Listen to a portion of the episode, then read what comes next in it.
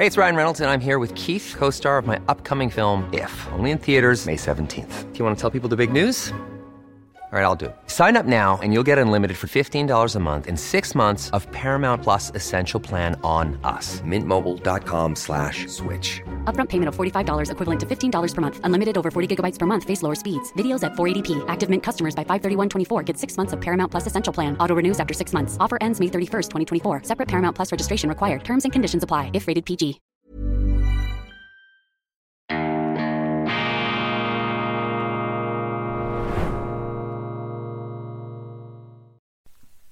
Grüezi miteinander, ganz herzlich willkommen, meine sehr verehrten Damen und Herren, liebe Freunde, vor allem in Deutschland und in Österreich, aber auch in allen anderen Ländern, von wo aus Sie uns auch immer zuschauen, mögen. Ich freue mich, dass Sie da sind. Das ist für mich eine riesige Motivation, dass wir täglich hier mit einem Abonnentenstamm von mittlerweile 120, 122.000 YouTube-Abonnenten grenzübergreifend senden können. Und ich danke Ihnen auch für die zahllosen Zuschriften, die ich auch immer wieder erhalte aus allen Himmelsrichtungen, aus allen Kontinenten, Anregungen, Themenhinweise. Ich habe da einen globalen, weltumspannenden Think Tank inoffizieller Mitarbeiter. Das sind Sie Vielen, vielen herzlichen Dank. Das äh, hilft mir natürlich, diese Sendung hoffentlich immer noch besser zu machen. Da kommen Nachrichten, da kommen Themen, die man gar nicht auf dem Radar hat, die unsere Medien ausblenden. Und das ist ja genau der Sinn des Journalismus. Das ist auch das Großartige am Internet und an solchen technischen Möglichkeiten, dass man da mit der ganzen Welt theoretisch ins Gespräch kommen kann, dass man eben die Schwarmintelligenz des Publikums auch für so eine Sendung nutzbar machen kann. Natürlich äh, immer auch eine Verpflichtung, äh, dass man diese Erwartungen nicht enttäuscht und Sie können sicher sein, ich stehe jeden Morgen, fast jeden Morgen um halb Uhr, äh, um halb drei Uhr morgens auf, um diese Aufgabe sehr, sehr ernst zu nehmen, weil mich dieser aufklärerische Anspruch natürlich beflügelt und es gibt so viel, was zu sagen ist, womit man sich auseinandersetzen muss. Ich bekomme sehr viel Lob von Ihnen, ganz, ganz herzlichen Dank, viel Zustimmung, die äh, Zahlen steigen, die äh, Interessenten werden immer mehr, das ist großartig, erzählen Sie es weiter, machen Sie Mund-zu-Mund-Propaganda, loben Sie uns auch, auch wenn Sie es schlecht finden, Spaß beiseite. Ich bekomme natürlich auch Kritik, konstruktive Kritik, aber auch nicht konstruktive Kritik, Schmähungen, Beleidigungen, Anwürfe, die einen natürlich nicht freuen, aber auch das ist willkommen und auch das ist ein Spiegel, der mir immer wieder vorgehalten wird und mit dem ich mich auseinandersetzen muss und auch diese Echos, die helfen mir ähm, besser zu sein. Außerdem stehe ich gerne zur Verfügung als Ventil der Zornesabfuhr. Verschaffen Sie sich Erleichterung ähm, lassen Sie Ihren Ärger an mir raus, das ist viel besser, als wenn Sie das äh, im Familienkreis tun, gegenüber Haustieren, Verwandten, Kindern, Ehepartnern. Nein, ich stehe zu Diensten hier auch als Prügelknabe, als Prügelknabe vom Dienst, damit es Ihnen wenigstens in dieser Hinsicht besser geht und damit nach der Sendung und damit unser Anspruch auch äh, insofern erfüllt wird, dass eben auch die, die die Sendung nicht gut fühlen, erfinden, sich nach Betrachten besser fühlen, weil sie es mir wenigstens knüppeldick gesagt haben. Nun, ähm, ich verweise an dieser Stelle auf die schweizerische Ausgabe, die ich äh, eben vorhin aufgezeichnet habe. Ich äh, beginne dort mit einem ungeplanten Monolog, mit einem Grundsatzplädoyer für die Meinungsäußerungsvielfalt, für die Demokratie und vor allem ähm, bringe ich Ihnen dort Beispiele, dass diese Demokratie und vor allem die Meinungsäußerungsvielfalt, die eine Voraussetzung der Demokratie ist, die sind akut bedroht. Ähm, Stichwort Vogue, Stichwort Cancel Culture.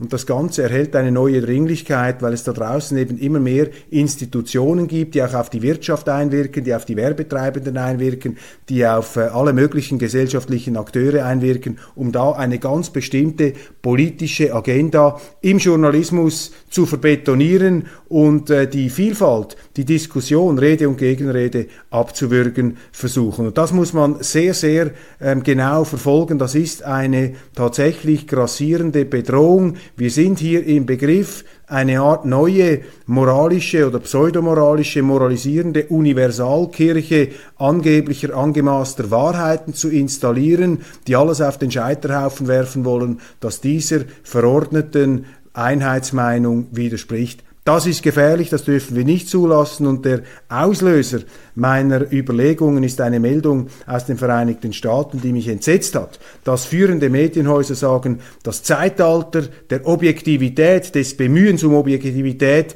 ist vorbei, jetzt muss der Haltungsjournalismus kommen, jetzt muss der anwaltschaftliche Journalismus kommen.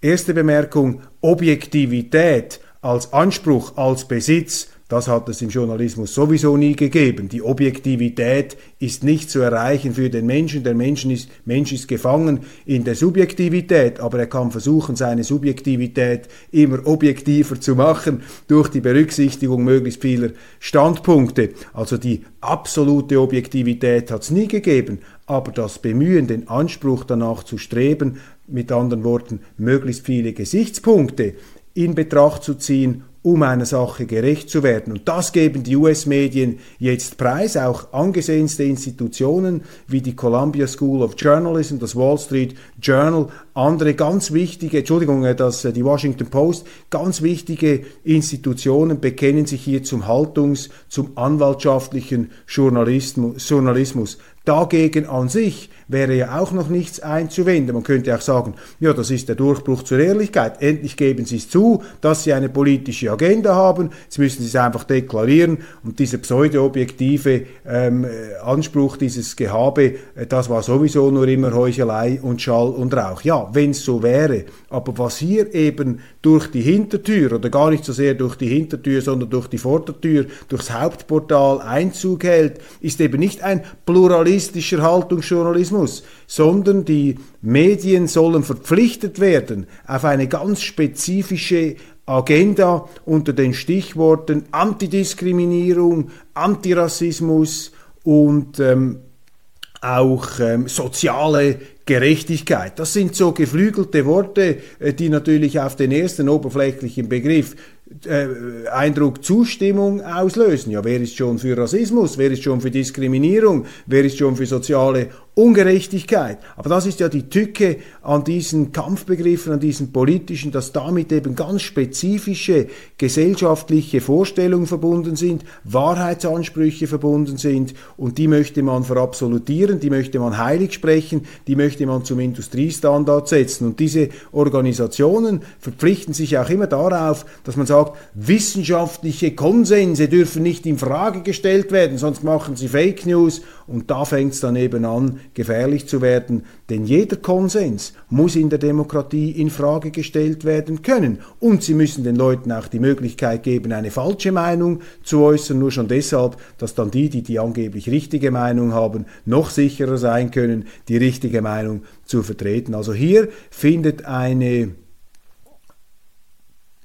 geradezu in ihrem Extrem, wenn es sich durchsetzen würde, totalitäre Entwicklung statt, die im Widerspruch steht zu allem, was in unseren Demokrati Entschuldigung, was in unseren demokratischen Gesellschaften zu gelten hätte. Darüber rede ich etwas länger äh, in der schweizerischen Ausgabe, aber ich habe es Ihnen auch hier jetzt äh, noch etwas äh, ähm, dargelegt, einfach weil das so ein wichtiges Thema ist. Aber bitte schauen Sie im schweizerischen Programm rein. Und die Weltwoche ist ja sozusagen ähm, das seit 90 Jahren bestehende institutionalisierte ähm, unternehmerische Gegenmodell zu dieser Meinungseinfalt. Wir sind für Meinungsvielfalt, wir leben das auch und wir haben gerade in der heutigen Ausgabe ganz bewusst dieses Prinzip hier ähm, in den Vordergrund gestellt. Das sind die Titelblätter der letzten beiden Ausgaben. Sie gleichen sich, äh, sie ähneln sich sehr auf den ersten Blick. Ist auch der gleiche Künstler, Lev Kaplan,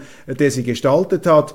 Äh, letzte Woche haben wir den Text gehabt, Amerika bleibt unersetzlich. Nur die USA garantieren Ordnung und Sicherheit in der Welt. John Bolton, der amerikanische Neokon, sehr prominent, ehemaliger Sicherheitsberater von US-Präsident Donald Trump, dem ehemaligen Präsidenten, unter dessen Ägide die Welt ein unendlich friedlicherer Ort war als heute.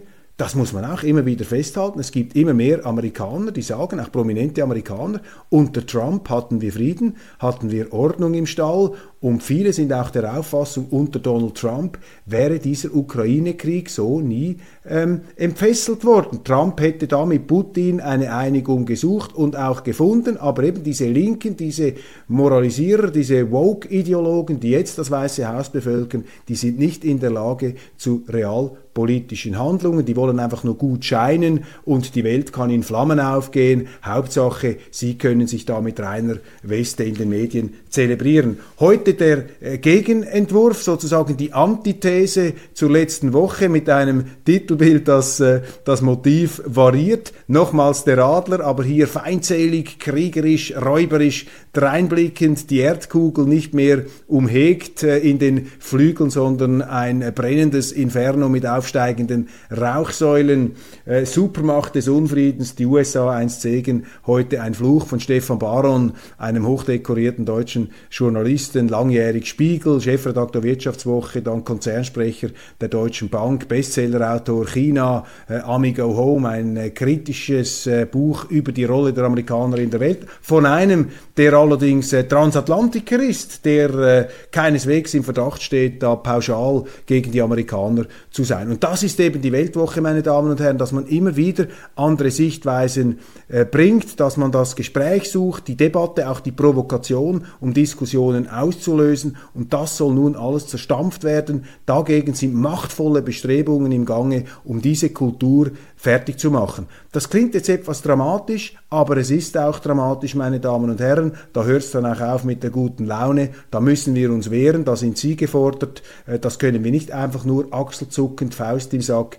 über uns ergehen lassen. Und für uns, für die Weltwoche, ist das auch ein Ansporn, eine große Motivation, dieses Prinzip, das mir so wichtig scheint wie noch nie, wie schon lange nicht mehr, hochzuhalten, auch und gerade durch immer wieder pointierte ähm, Artikel, hoffentlich fundiert, hoffentlich aus berufensten Munde, um sogenannte Konsense, um sogenannte Wahrheiten in Frage zu stellen. Letzte Bemerkung in diesem Zusammenhang.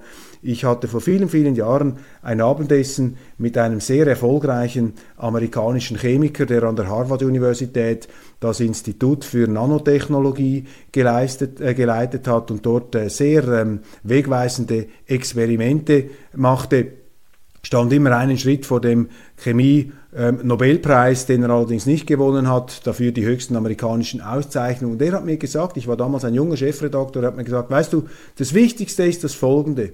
70 Prozent von dem, was die Leute glauben sei die Wahrheit, ist falsch, das ist Irrtum und das müssen die Medien aufdecken.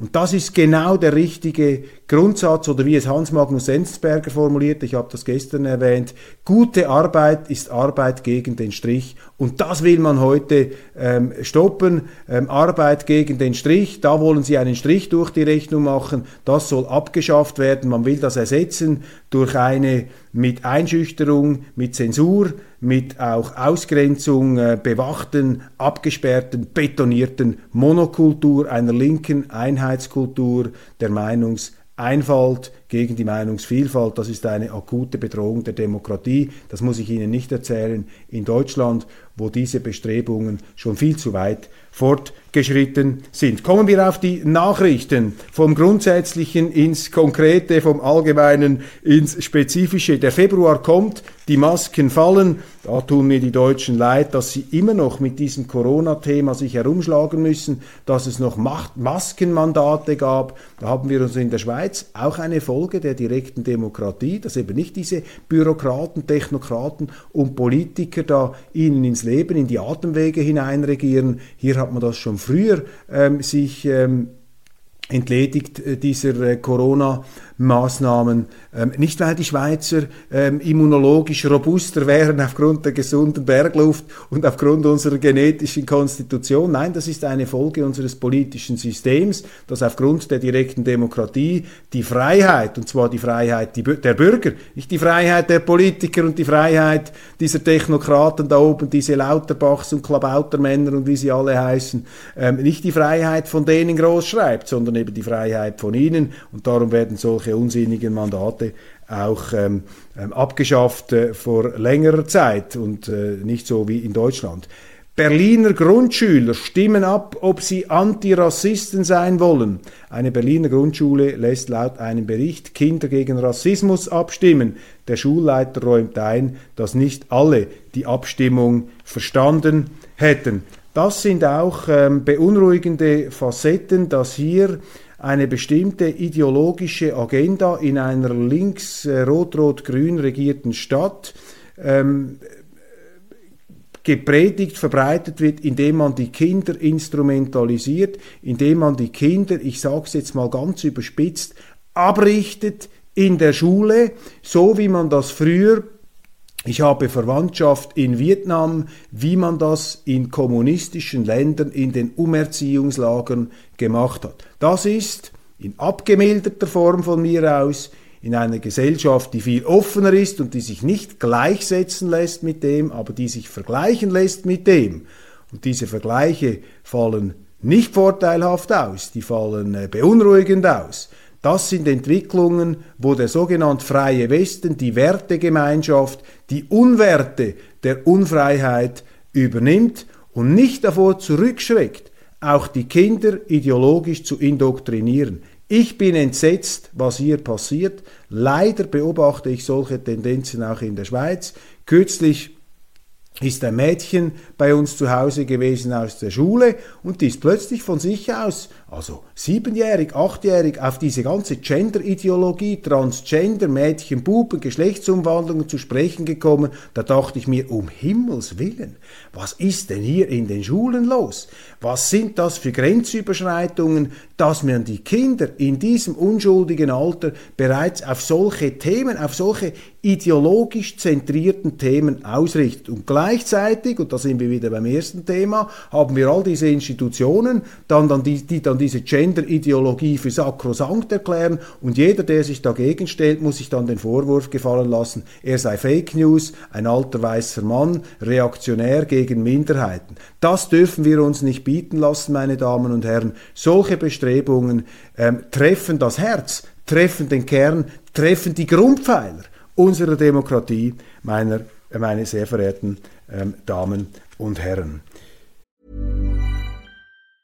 A lot can happen in three years, like a chatbot may be your new best friend. But what won't change? Needing health insurance. United Healthcare Tri Term Medical Plans, underwritten by Golden Rule Insurance Company, offer flexible, budget friendly coverage that lasts nearly three years in some states. Learn more at uh1.com. Quality sleep is essential. That's why the Sleep Number Smart Bed is designed for your ever evolving sleep needs. Need a bed that's firmer or softer on either side? Helps you sleep at a comfortable temperature? Sleep Number Smart Beds let you individualize your comfort so you sleep better together. JD Power ranks Sleep Number number 1 in customer satisfaction with mattresses purchased in-store. And now, save 50% on the Sleep Number limited edition Smart Bed for a limited time. For JD Power 2023 award information, visit jdpower.com/awards. Only at a Sleep Number store or sleepnumber.com.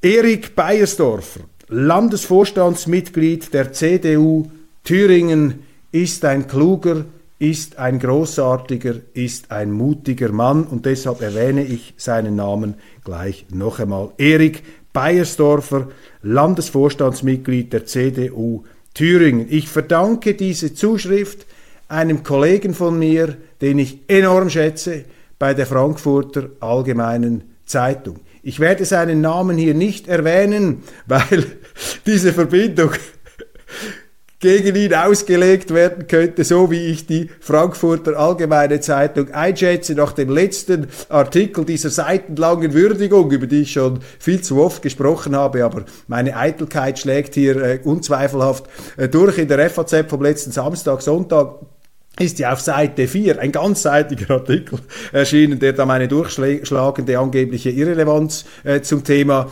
hatte. Dort bin ich auch bezeichnet worden als Geisterfahrer. Köppel ist ein Geisterfahrer. Da musste ich schmunzeln, denn der renommierte deutsche ähm, Ökonom Hans-Werner Sinn hat einmal Deutschland als Geisterfahrer unter den Nationen bezeichnet. Da frage ich mich, was heißt das eigentlich, wenn äh, eine der führenden Zeitungen der Geisterfahrernation Deutschland mich als Geisterfahrer bezeichnet? Bezeichnet. Das macht mich ja dann sozusagen zu einem im Verkehr ideal positionierten Teilnehmer. Also nichts pauschal gegen die FAZ. Diese Woke-Tendenzen scheinen da auch etwas äh, die Herausgeber überwältigt zu haben. Aber vielleicht äh, weckt das ja dann auch Gegenkräfte. Auf jeden Fall gibt es auch sehr, sehr gute, ganz hervorragende Journalisten. Keine Frage. Und einer davon hat mir eben geschickt. Diese Wortmeldung des Erik Beiersdorfer, dem Landesvorstandsmitglied der CDU Thüringen. Und wor worüber spricht dieser Herr Beiersdorfer? Warum ist er so ein mutiger Mann? Ähm, ich zitiere den Titel Kritik am Umgang mit einem möglicherweise bevorstehenden Ausschlussverfahren von Dr. Hans-Georg Maaßen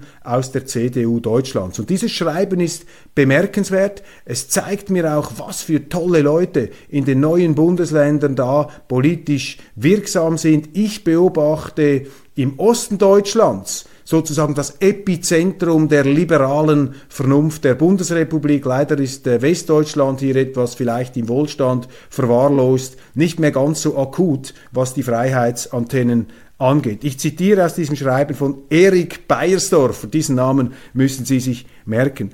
Mit großer Enttäuschung nahm ich die Pressemitteilung des Präsidiums der CDU Deutschlands vom 30.01.2023 zur Kenntnis, mit der man ankündigte, ein Parteiausschlussverfahren gegen Dr. Hans-Georg Maaßen einleiten zu wollen, sollte dieser die Partei nicht bis zum Sonntag, dem 5.02.2023 um 12 Uhr freiwillig verlassen. High nun sozusagen von Seiten der CDU-Zentrale. Maßen um 12 Uhr ist fertig, sonst kommt Gary Cooper, der Sheriff, mit der geladenen Pistole und scheucht dich aus dem verbarrikadierten Saloon. Das ist jetzt eine Hinzufügung von mir, eine freie, ähm, fantasievolle Ausschweifung, Abschweifung. Ich komme zurück zum Schreiben von Herrn Beiersdorfer. Auch wenn Herr Dr. Maaßen mit der deutlich wahrnehmbaren Radikalisierung von Teilen der Linken und Grünen einen Sachverhalt ansprechen möchte, den viele Mitglieder und Bürger mit Sorge wahrnehmen, muss man die entsprechenden Worte sorgfältig wählen, besonders wenn sie historisch derart vorbelastet sind. Anders, andernfalls wird, wie geschehen, die eigentliche Debatte in der Sache schon beerdigt, bevor diese überhaupt beginnen kann. Interessante Bemerkung dazu gäbe es viel zu sagen, die Provokationstechnik der Überspitzung. Dient das einer Sache oder dient sie einer Sache nicht? Man kann natürlich auch argumentieren, dass mit dieser Überspitzung Hans-Georg Maaßen, der ja sonst totgeschwiegen wird in den Medien, überhaupt erst sich bemerkbar machen konnte über die Aufregung, die seiner Wortwahl entgegengebracht wurde. Das kann sozusagen die Provokation als auslösendes Moment sein, eine wichtige Oppositionskommunikationstechnik. Wenn Sie beim Mainstream sind, müssen Sie nicht provozieren, dann haben Sie immer die Kamera und die Mikrofone auf Ihrer Seite. Aber wenn Sie der Außenseiter sind, der Kritiker, dann werden Sie eben totgeschwiegen, dann müssen Sie provozieren, dann müssen Sie die anderen zu einer Re Reaktion zwingen, damit sie dann ihre Botschaft in einem zweiten Anlauf noch einmal bringen können. Also das ist interessant, aber ähm, eine andere Facette hier, ungeachtet dessen, leise Kritik, aber grundsätzliche Zustimmung von Herrn Beiersdorfer ähm, für Herrn Dr. Maaßen in der Sache. Enttäuscht bin ich von der, von der Führung meiner Partei auf Bundesebene, vor allem deshalb, weil sie über ihre geplante Vorgehensweise bisher ausschließlich mit den Medien gesprochen hat. Richtig wäre gewesen, den Kontakt zu Herrn Dr. Maaßen als Betroffenen zu suchen, wie das beispielsweise der Landesvorsitzende der CDU Thüringen, Professor Dr. Mario Vogt tat. Erst sprach er sprach erst kürzlich mit Herrn Dr. Maaßen, um dann mit seinem Landesvorstand einen Beschluss zu fassen. Alleine schon aus Anstand und Respekt gegenüber der jahrzehntelangen Mitgliedschaft eines ehemaligen Spitzenbeamten der Bundesrepublik Deutschland, damit ist Herrn Maaßen gemeint, hätte die Bundes-CDU diesem guten Beispiel folgen sollen. Da die Parteiführung der CDU Deutschlands mit ihrer Basis bei unbequemen Themen offensichtlich nur noch über die Presse kommunizieren möchte, nutze nun auch ich diesen Weg, um meine Bedenken, die auch viele andere Mitglieder meiner Partei teilen, zum Ausdruck zu bringen.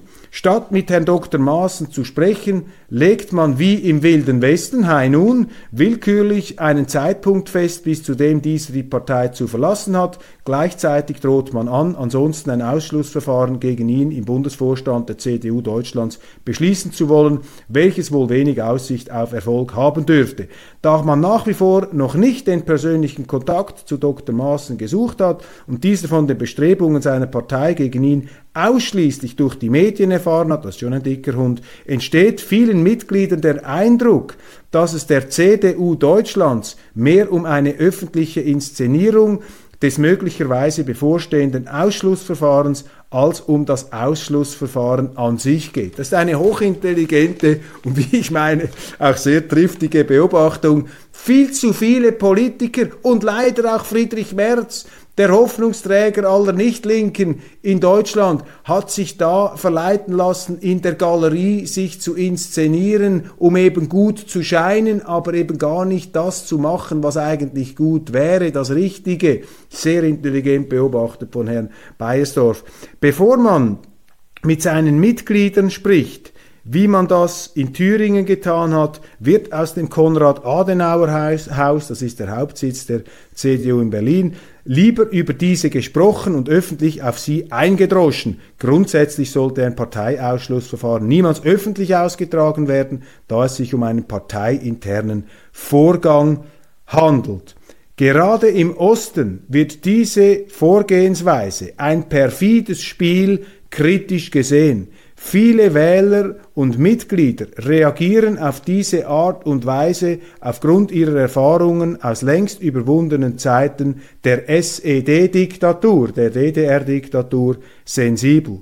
Die CDU Deutschlands ist gut beraten, parteiinterne Vorgänge in den entsprechenden Gremien zu diskutieren, anstatt durch unsägliche Pressemitteilungen und Statements immer wieder den Eindruck zu erwecken, sich nur mit sich selbst zu beschäftigen. Es gibt unzählige aktuelle Themen, die die Bürger wirklich beschäftigen, da sie sich jeden Tag in ihrem Leben bemerkbar machen. Erik Beiersdorfer, Landesvorstandsmitglied der CDU Thüringen. Bin sehr beeindruckt von Herrn Beiersdorfer ich finde das fantastisch und danke meinem Kollegen der äh, Frankfurter Allgemeinen, dass er mir das zugeschickt hat. Das zeigt Ihnen übrigens, ich kritisiere hier die FAZ oft, aber das zeigt Ihnen, dass eben auch dort nach wie vor sehr, sehr gute, auch bürgerlich äh, gesinnte Journalisten ähm, unterwegs und in, in, in wichtiger Stellung vorhanden sind. Und diese Darstellung ist auch eine gute Nachricht für Deutschland, meine Damen und Herren. Das zeigt Ihnen doch, dass in dieser großen, traditionsreichen CDU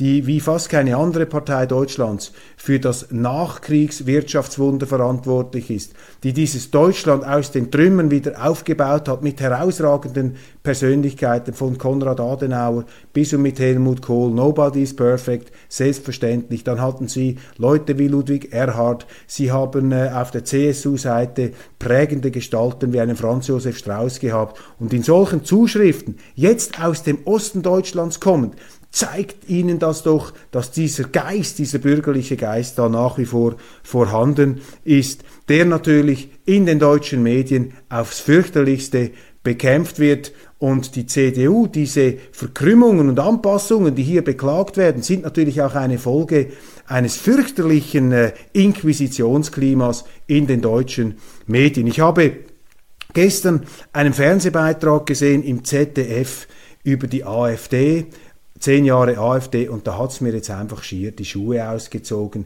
über die journalistischen Standards, über die himmeltraurigen journalistischen Standards dieses ZDF, eines öffentlich-rechtlichen Fernsehsenders, der mit Zwangsgebühren finanziert ist und der, nehme ich an, wie in der Schweiz, einen Verfassungsauftrag hat, hier ausgewogen zu berichten. Was haben sie gemacht? Zehn Jahre AfD. Sie haben die Vorsitzende, Frau Weidel, interviewt und sonst nur ehemalige AfD-Mitglieder, glaube ich, mit einer Ausnahme, ähm, Leute, die ausgetreten sind, ähm, die im Konflikt, im Streit gegangen sind und die dann äh, unwidersprochen einfach die AfD kritisieren konnten. Das kannst du schon bringen, aber da musst du auf der Gegenseite natürlich auch mehr Stimmen bringen und nicht einfach nur ein, zwei ähm, da, äh, die auch noch hinein geschnitten werden. Und in diesem ähm, Interviewbeitrag da mit Frau Weidel ist die AfD-Vorsitzende konfrontiert worden mit einem E-Mail, das sie da geschrieben haben soll, mit etwas äh, deftiger Wortwahl und auch einer Kritik an bestimmten äh, Vorgängen in Deutschland. Und da hat der Journalist gesagt, das ist doch die Reichsbürgersprache. Sie sind quasi eine Reichsbürgerin, Sie sind eine heimliche Terroristin. Das war sozusagen die Botschaft. Er hat nicht Terroristin gesagt. Frau Weidel, das ist Reichsbürgersprech in diesem E-Mail. Und in dem Moment habe ich mich gefragt, was ist da eigentlich mit dem ZDF los? Was ist das Problem, Wahrnehmungsraster dieses Fernsehsenders, wenn er sich da an diesen sogenannten Reichsbürgern dermaßen festbeißt, als ob dies die ganz große Gefahr für Deutschland sei. Reichsbürger, ähm, die da eben äh, sozusagen als äh, Industriestandard, als Schandmal, äh, als, äh, als Maßstab ins Gespräch gerückt werden. Ich hätte mich als ZDF-Journalist viel mehr gefragt, warum eigentlich die deutsche Innenministerin Nancy Faeser mit 3000 Polizeibeamten auf einen sogenannten Reichsbürgeraufstand prä präventiv losgegangen ist, einen Reichsbürgergruppe, die man als Rollatoraufstand bezeichnet hat, wo sogar der frühere deutsche Innenminister Otto Schily, ein Law and Order Mann, gesagt hat, das ist ja völlig übertrieben. Jenseits mit 3000 Polizisten geht man auf diese Rollator-Gang los, um den Wortgebrauch da zu verwenden. Gleichzeitig hat aber die gleiche Innenministerin das nicht im Griff, dass Silvesternacht-Krawalle stattfindet, Polizisten zusammengeschlagen, verletzt werden. Ähm, sie haben eine Verdoppelung der Messerattacken in deutschen Zügen, aber 3000 Polizeibeamte äh, für einen Rollatoraufstand, der da angeblich Deutschland an den Rand eines Staatsstreichs hätte bringen sollen. Das glaubt ja niemand. Aber anstatt diese Proportionen in den Blick zu nehmen, aus meiner Sicht die wahren Probleme, benutzen jetzt diese ZDF-Leute ähm, solche Vorgänge, um Innenpolitik zu machen, um da eine Politikerin, die man ja auch kritisieren kann und mit der man nicht einverstanden sein muss, sozusagen außerhalb der zivilisierten Gesellschaft ja zur Gesetzlosen zu machen sozusagen zu einer Terroristin, äh, die sich da irgendwie äh, gemein gemacht habe, sprachlich mit Leuten, die die Bundesrepublik Deutschland abschaffen wollen. Das ist hier äh, die Auseinandersetzung. Und dann haben Sie auch noch über die Wortwahl gesprochen, hat er gesagt, haben Sie diese Worte verwendet? Sind das diese Kraftausdrücke, die da gefallen sind? Ja, und da sind auch, ich glaube, ich ein Wort dabei gewesen, das tatsächlich etwas ausfällig war. Aber auch da habe ich mich gefragt, um Himmels Willen, ähm, wenn man weiß, mit was für Worten jetzt eine Frau Weidel in den letzten Jahren bedacht und bombardiert worden ist. Und da sind dann die, die da gestern gefallen sind, das sind dann fast schon Schmeicheleien verglichen mit den Verunglimpfungen, die sich Frau Weidel anhören ähm, musste. Da sind dann diese Anstandswächter des ZDF nicht auf die Barrikaden gesprungen und haben über die Wortwahl geklagt, die da von den AfD-Gegnern in Anschlag gebracht wird. Also mit anderen Worten, dieses öffentlich-rechtliche Fernsehen, und das haben Sie in diesem Beitrag gesehen, hat seinen Auftrag komplett verloren. Die haben eine politische Agenda. Das ist auch so eine Art Bodyguard-Truppe für die äh, Regierungsparteien, für die Linken. Und das machen sie mit äh, Gebührengeldern und sie missbrauchen da ihren Auftrag, um gegen gewählte Oppositionspolitiker auf journalistisch aus meiner Sicht unzulässige Art und Weise Stimmung zu machen. Und diese Stimmung drückt natürlich durch und das Verhalten von CDU-Führungskräften wie Friedrich Merz, der hier kritisiert wird in diesem Schreiben, ist natürlich auch Ausdruck. Die haben sich einschüchtern lassen lassen von diesen Medien, weil man gnadenlos vorgeführt wird, wenn du diesen äh, Pseudo-Konsens nicht ähm, mitmachst. Christian Lindner, der FDP-Vorsitzende, möchte keine Rückkehr zur Wehr Wehrpflicht. Finde ich bemerkenswert. Würde ich jetzt nicht machen als FDP. Ich würde dafür plädieren. Dann äh, haben wir hier ähm, EU 30.000 ukrainische Soldaten sollen da ausgebildet werden. Also die EU rutscht immer weiter in diesen Krieg hinein, in einen Krieg, bei dem sich abzeichnet, dass es nicht stimmt, was man ihnen in den letzten Monaten und Wochen erzählt hat, dass nämlich die Ukraine von einem glorreichen Sieg zum anderen marschiert. Es ist so, dass sich das Kriegsgeschehen zu wenden scheint. Ich habe Ihnen das hier immer gesagt, man muss vorsichtig sein, die Russen zu unterschätzen. 80 Jahre Stalingrad, man hat offenbar nichts daraus gelernt. Schon damals wurden die Russen massiv unterschätzt, ohne das gleichsetzen ähm, zu wollen. Jetzt meldet sogar die Welt, die also nicht im Verdacht steht, da Kreml-Propaganda verbreiten zu wollen, sie meldet, dass hier also tatsächlich, äh, warum es fast ausgeschlossen ist, dass die Ukraine noch siegt. Die EU will trotzdem immer tiefer in diesen Krieg hineinrutschen. Das ist gefährlich. Derweil plant die FPÖ in Österreich bemerkenswert ein Referendum äh, gegen die Sanktionen, gegen die Russland-Sanktionen. Rückkehr zur Neutralität eine Bestrebung, die auch in der Schweiz ähm, läuft. Wir haben ja auch eine Volksinitiative, eine Neutralitätsinitiative, die FPÖ jetzt mit einem Referendum gegen die Russland-Sanktionen. In Ungarn hat ja äh, Ministerpräsident Orban eine Volksbefragung gemacht. Das ist interessant. Russische Abgeordnete am 24. Februar in Wien. Offensichtlich auch das eine gute Sache, dass sich Wien zur Verfügung stellt, auch einmal die russische Seite zu empfangen.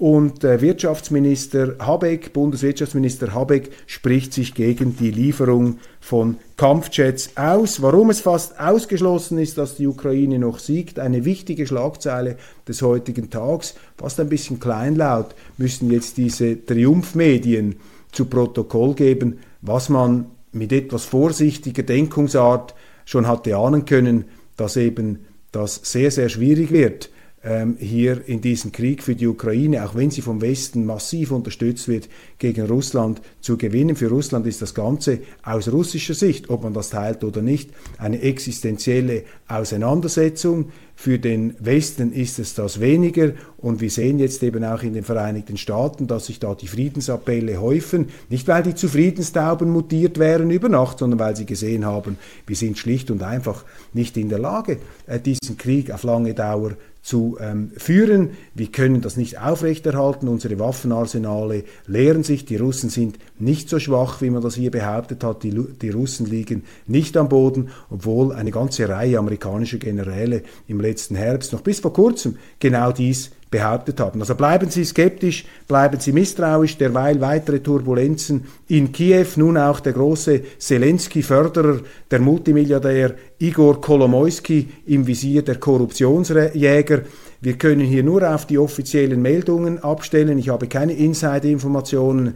Ich könnte mir allerdings auch vorstellen, dass es bei diesen Säuberungen und Auseinandersetzungen nicht einfach nur um Korruption geht, sondern auch darum, dass hier das Zelensky-Regime mit seinem totalen Krieg, mit seiner Nichtverständigungsbereitschaft zusehends unter Druck gerät. Letzte Meldung, Brüssel schlägt mehr Subventionen für Unternehmen vor. Antwort auf Förderprogramm der USA, Chipfabrik im Saarland geplant.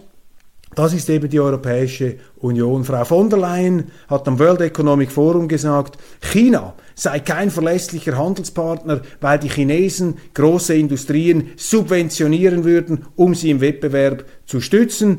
Die EU macht genau das Gleiche, aber wenn es die Chinesen machen, dann ist es offenbar verwerflich. Das zeigt ihnen die Doppelmoral, die so offensichtlich ist, dass man gar nicht glauben kann, dass das nicht auch Frau von der Leyen sieht. Warum sagt sie es trotzdem? Vermutlich, weil sie davon ausgeht, dass die Medien hier alles unkritisch nachbeten und weil sie glaubt, mit dem auch durchkommen zu können. Weil sie glaubt, dass mit dieser ganzen Medienpropaganda, die sie auf der Seite hat, wo man eben diese Anti-China-Politik predigt, wo man sagt, die Chinesen dürfen nicht subventionieren, wir aber dürfen das, obwohl man das Geld gar nicht hat, die die Inflation damit ankurbelt, eine Politik macht, die letztlich die Werte zerstört, auf denen Europa aufbaut. Und das sind auch Wohlstandswerte, das sind auch finanzielle Werte. Also die Wertegemeinschaft, das ist nicht nur einfach ein ethisches Luftgebilde dieser Moralisten und Moralisierer, sondern die Wertegemeinschaft, das sind auch handfeste ähm, Wohlstandswerte über Jahrhunderte hinweg aufgebaut, immer wieder in fürchterlichen Kriegen zerstört, zum Teil zerstört,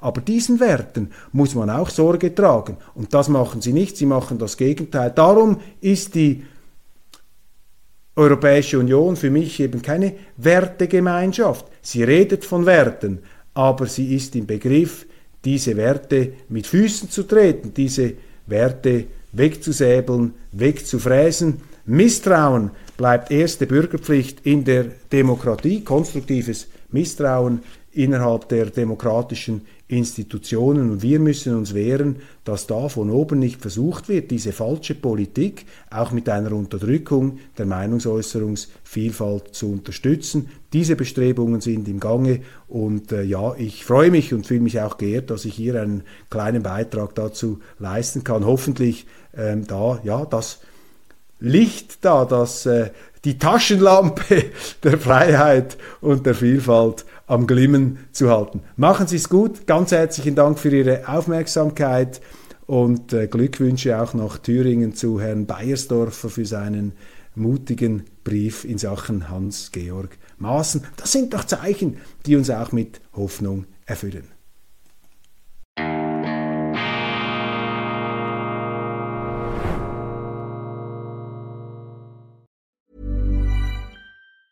Planning for your next trip? Elevate your travel style with Quince. Quince has all the jet setting essentials you'll want for your next getaway, like European linen, premium luggage options, buttery soft Italian leather bags, and so much more. And it's all priced at 50 to 80% less than similar brands. Plus, Quince only works with factories that use safe and ethical manufacturing practices. Pack your bags with high-quality essentials you'll be wearing for vacations to come with Quince. Go to quince.com slash trip for free shipping and 365-day returns.